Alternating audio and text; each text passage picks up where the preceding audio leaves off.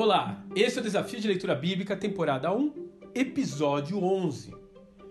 Mega Construções. Gênesis capítulo 11. A narrativa de Gênesis dá um salto na história e inicia o capítulo 11 com a descrição de uma civilização próspera, bem estabelecida na região do Crescente Fértil e que dispunha de uma nova e revolucionária tecnologia: o tijolo pode até parecer pouco para o homem do século XXI, mas a verdade é que o desenvolvimento de blocos de construção possibilitou a essa sociedade fazer construções mais fortes, mais altas e em um menor tempo. Deslumbrados com seu próprio avanço tecnológico, os dirigentes daquele lugar, particularmente Nimrod, citado no capítulo 10, decidem construir um monumento maior do que qualquer coisa já feita pela humanidade. Uma torre que chegasse até os céus. Este foi o maior empreendimento da engenharia civil do mundo pós-dilúvio. Seria, na verdade, um forte candidato para as sete maravilhas do mundo muito antigo.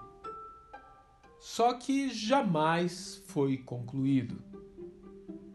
Não há evidências de que a Torre de Babel tivesse objetivos religiosos Apesar de os zigurates, essas construções altas feitas exatamente com essa finalidade, serem bastante comuns naquela época. Mas ela parece ser apenas um templo de adoração à autossuficiência humana. A brevidade com que esse evento é contado, de certa forma, mascara a maldade que existia por trás daquela empreitada. Tudo convergia em uma atitude coletiva de desafio ao Criador. Vamos permanecer aqui, ao contrário da ordem de povoar a terra. O nosso nome será imortalizado, ao invés de dar glória ao Criador.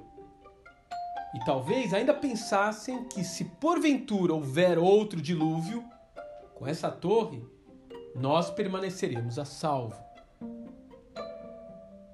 Novamente, os seres humanos se recusam a ser apenas a imagem de Deus.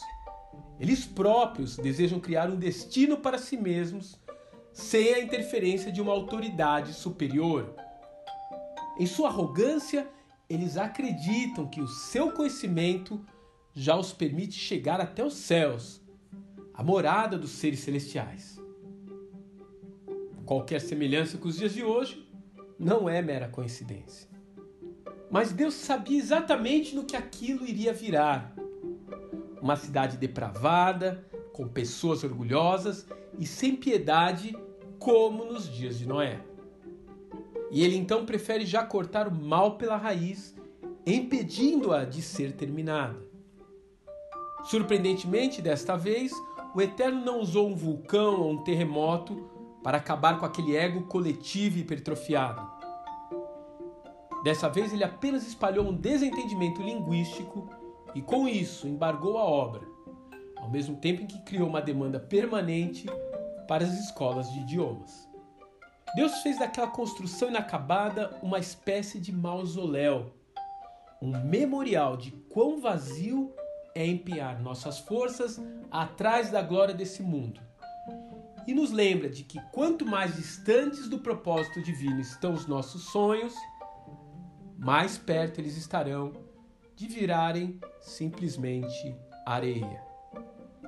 Que Deus te abençoe e até amanhã.